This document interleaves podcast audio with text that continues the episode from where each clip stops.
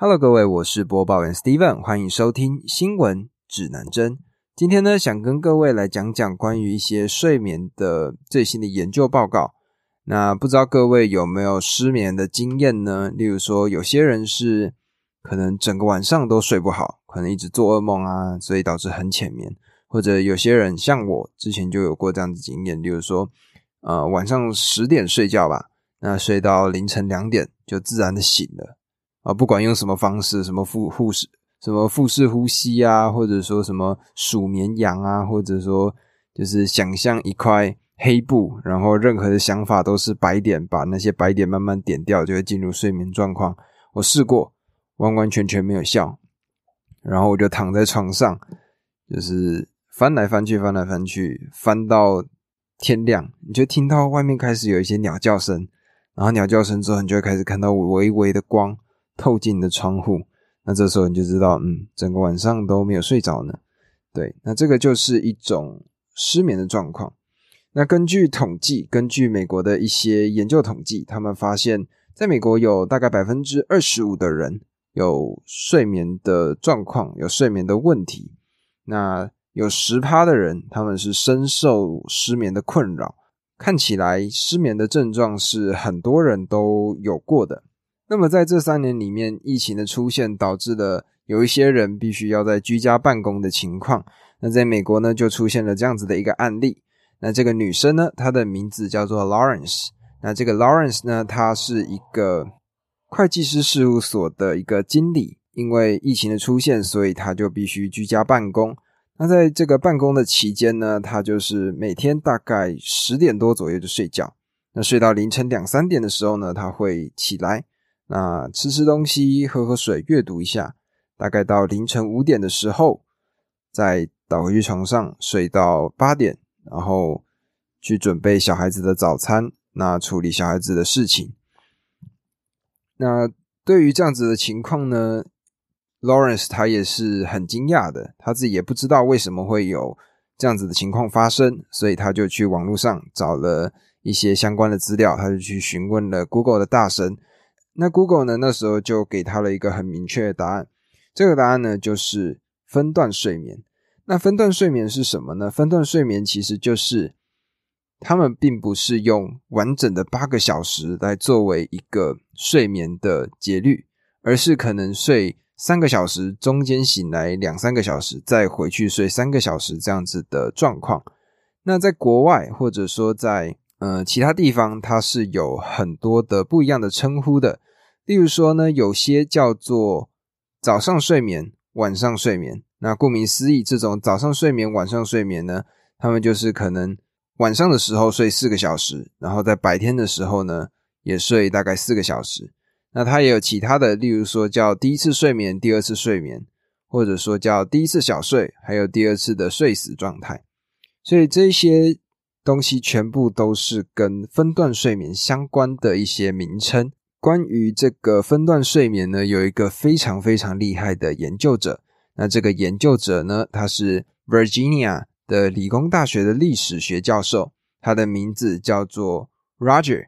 那这个 Roger 呢，他在过去三十五年间，他一直在研究分段睡眠。他是这样说的：他说，纵观历史还有文学这些出处，他发现大概有两千多处在引用。分段睡眠这样子的一个睡眠模式，那他研究了包括从信件啊、日记，或者是法庭的记录，到报纸，或者说一些戏剧、小说，甚至是连诗歌都有出现过这样子的一些记载。而且这些文字记录上呢，不乏一些大家，例如说书写过《荷马史诗》的荷马，到我们所知道的一个非常伟大的思想家狄更斯。都做过这样子的一个睡眠模式，或许这样子的状况对于创作者是一个不一样的睡眠环境吧。因为我在另外一篇研究报告里面也有看到，他说有一个在 Pennsylvania 的一个四十三岁的词曲作者，他的名字叫做 Christopher，他就是用这样子的做法，就是分段睡眠的模式，维持他的作品产量。他大概呢是在。晚上七点到十一点的时间睡觉，然后起来之后呢，大概工作到凌晨三点，那在三点的时候再继续睡到晚呃早上的七点。那在这个期间呢，他认为是非常的神清气爽的，而且很安静，并且充满活力，他就可以好好的来去创作他的作品。那为什么会出现这样子分段睡眠的模式呢？其实这个分段睡眠的模式，它是以配合当时十九世纪的时候农业还有手工劳动的一种模式。那他们会在醒来的这一段时间里呢，他们会做很多的事情，例如说他们会呃打理他们的日常生活，或者说他们会在这个时间点来服用药物，因为这个时间点是消化的黄金时间。更有另外一派的研究统计出来是说，这段时间是受孕的非常有用的一个时间。那在爱尔兰呢，有一个失眠的女士。她的名字叫做 Daniel Hughes，休斯女士。她现在是三十三岁。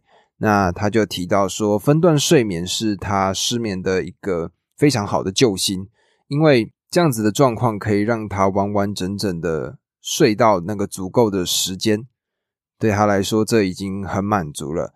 那他在这一年的期间里呢，透过分段睡眠，慢慢解决了他失眠的问题。关于分段睡眠的状况，我们都应该去使用分段睡眠吗？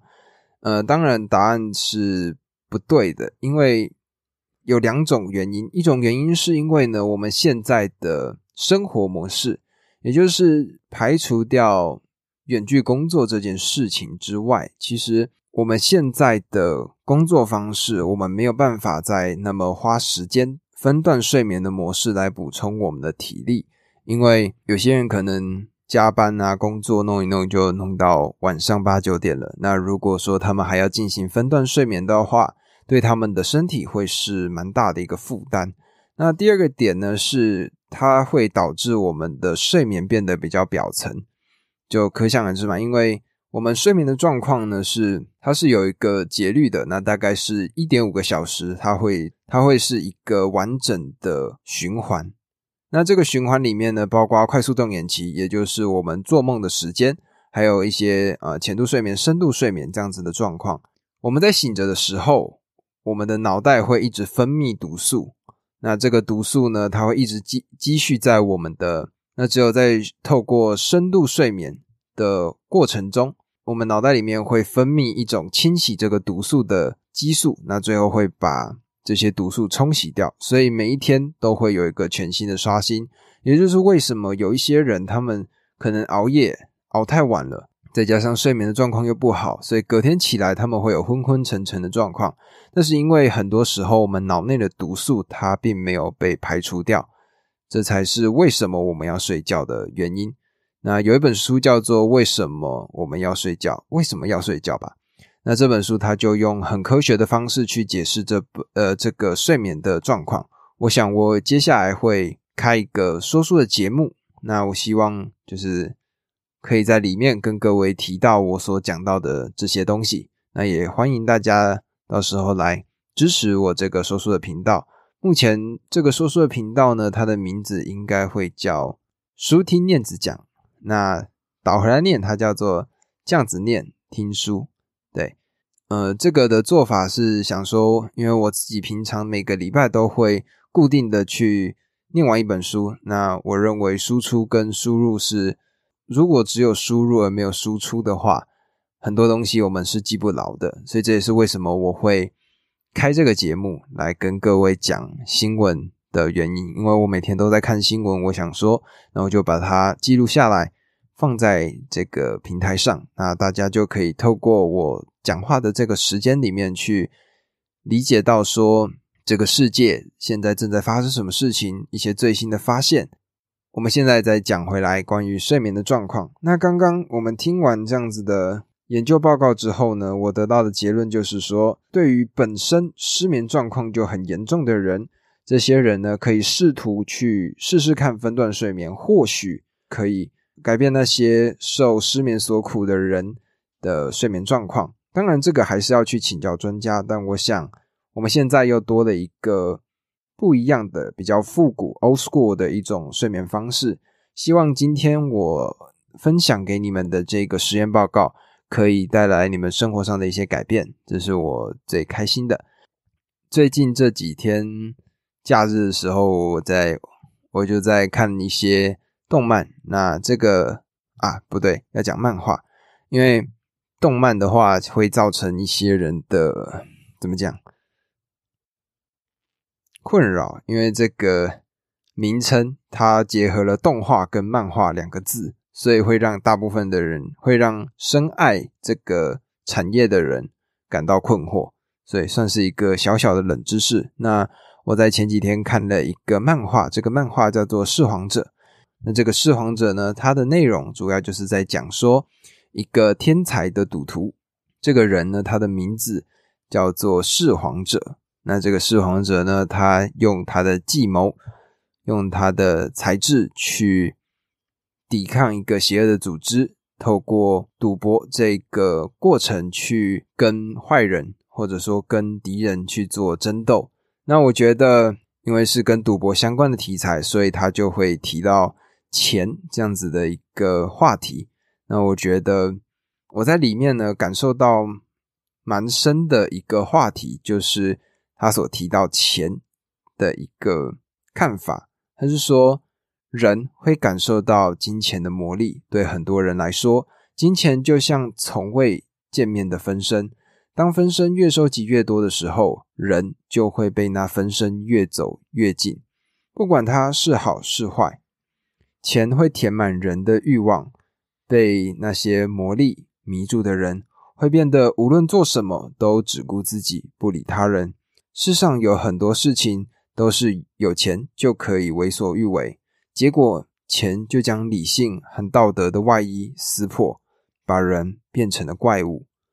所以，钱就是钱，是用打火机就能烧掉，是比血、肉还有性命更单薄的东西。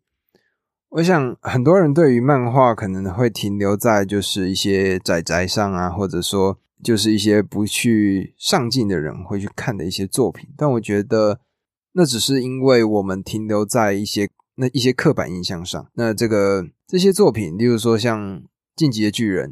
或者《鬼灭之刃》，或者是《弑皇者》，它其实都是一个平行的时空。那这个平行时空里面呢，你可以在这些角色里看到一个相似于自己，或者说相似于你身边的某个人的一个存在。那我觉得，嗯，我最近看的漫画这部里面，他所提到的关于道德上，或者说关于一些人性的探讨，这部作品是非常非常好的。如果有兴趣的话，大家可以去看一下。我觉得还不错。那我最近也追了另外一个动画作品，那这个动画作品呢叫做《地府少年花子君》。那这个《地府少年花子君》呢，它是在讲一个住在女厕所的幽灵的故事。在刚开始看的时候，你会以为这是一出爱情剧，但最后你就会发现它所探讨到的东西非常的多。那目前我也还正在看着。这个作品，如果接下来我对这个东西，我对这部作品有其他的看法，我也会在接下来的报完新闻之后，我会再跟大家来讲讲我所看到的事情。今天这样子的录法呢，会可能会出现很多的冗词赘字吧，因为其实我的口条现在也正在训练当中。我在听完我的我弟弟的意见之后，他是说到说我的。断句，或者说我在剪辑上会很明显听到那个断点，所以我就试图用这样子的做法呈现我今天的这一集。如果有太多的冗词赘语，也欢迎在底下跟我讲讲我的状况。我是希望我能够用比较不要那么正式播报的方式来跟大家宣传，或者说聊聊最近的一些新闻。我不想像新闻媒体这样子很震惊的那种。呃，今日一个是不不的报道，呃，关于不不不不的一件事情。对我觉得前面我在还没找到方向的时候，我还是会有这样子的状况，所以我也正在慢慢的修饰。我也希望可以慢慢变得更好。如果可以的话，任何人愿意提供我意见，我会非常的乐意来去接受。那么一样，明天我也会继续制作新的单集。